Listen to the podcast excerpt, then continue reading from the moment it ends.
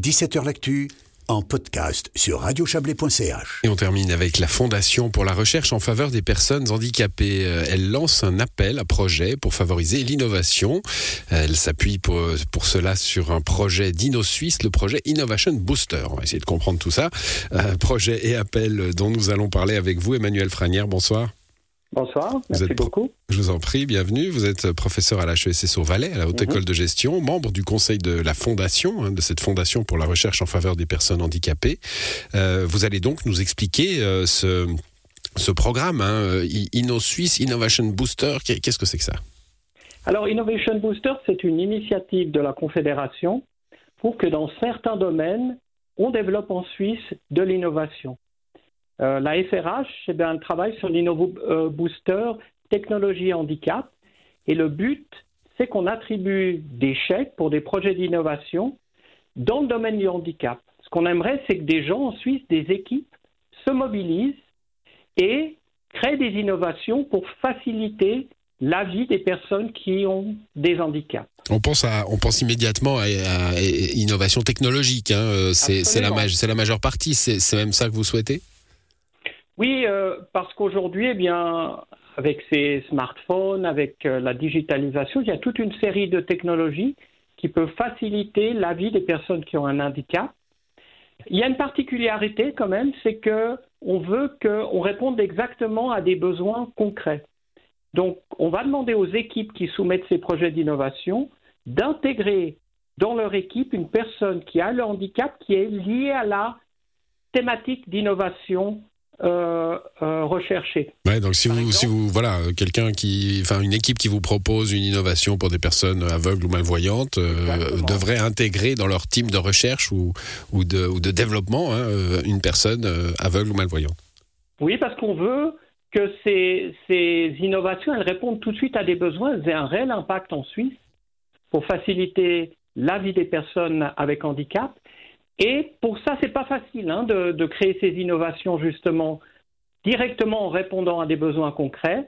Et on offre une formation le 11 mars où toutes et tous, hein, mais vous n'êtes pas encore prêts à, soumettre un projet, venir voir comment on fonctionne justement, venir voir des, parce que c'est le cinquième appel à projet, on commence à avoir pas mal de succès, de voir comment on travaille ensemble. Euh, je peux peut-être donner le, le, site où on trouve toutes ces informations? Donc c'est très simple, c'est la SRH fondation.ch et là vous trouverez l'appel à projet. Voilà, en effet, il y a un appel à projet qui est très, euh, qui, est, qui, est, très concret, hein, avec des prix euh, allant de, de, de, 5 à, à 10 000 francs pour, euh, pour divers euh, projets que vous pourriez, euh, que vous pourriez bah, trouver grâce, grâce à, à, à ces recherches communes, hein, collectives. puisque c'est la cinquième édition, vous le dites, est-ce qu'on a des exemples d'innovations intéressantes qui ont, allez, on va peut-être pas dire changer la vie, mais peut-être que si d'ailleurs, hein, qui ont en tout cas amélioré la... Voir, en, en, effet, comme vous avez dit, c'est vraiment un euh, pour lancer ces innovations, on a trois types de chèques, un 5 000 francs pour une étude de faisabilité, un de 10 000 pour une recherche exploratoire, 10 000 pour un prototype. Et puis, depuis plus de deux ans, eh on a des gens qui, à partir de ces chèques, ont pu développer des projets beaucoup plus ambitieux. Et on a des choses aujourd'hui eh qui atteignent la commercialisation, comme des, des sites de voyage qui sont faits spécialement pour les gens qui ont un, des handicaps, des choses aussi très concrètes. Euh, euh, par exemple, euh, quand on veut faire du paddle aujourd'hui, quand on a un handicap de mobilité, ben, nos chercheurs ont développé des technologies qui permettent de partir d'un paddle, même si on a un handicap de mobilité. On a toute une série d'idées qui ont démarré avec ces appels à projets et qui sont aujourd'hui au niveau de la commercialisation et qui facilitent réellement la vie des gens avec handicap. Mmh, c'est intéressant cette, euh, je vais pas dire cette tendance, hein, parce que ça fait un petit moment que ça, ça dure votre votre initiative.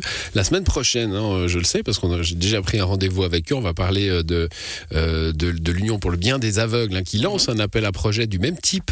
Euh, l'intelligence collective, l'intelligence spontanée, on va dire, qui peut venir de, mmh. de n'importe qui dans la population. Ça, ça fonctionne? Oui, alors ça fonctionne, c'est ces idées modernes qu'on appelle en anglais human-centric, c'est-à-dire qu'on va faire l'innovation avec les personnes qui sont concernées par ces innovations.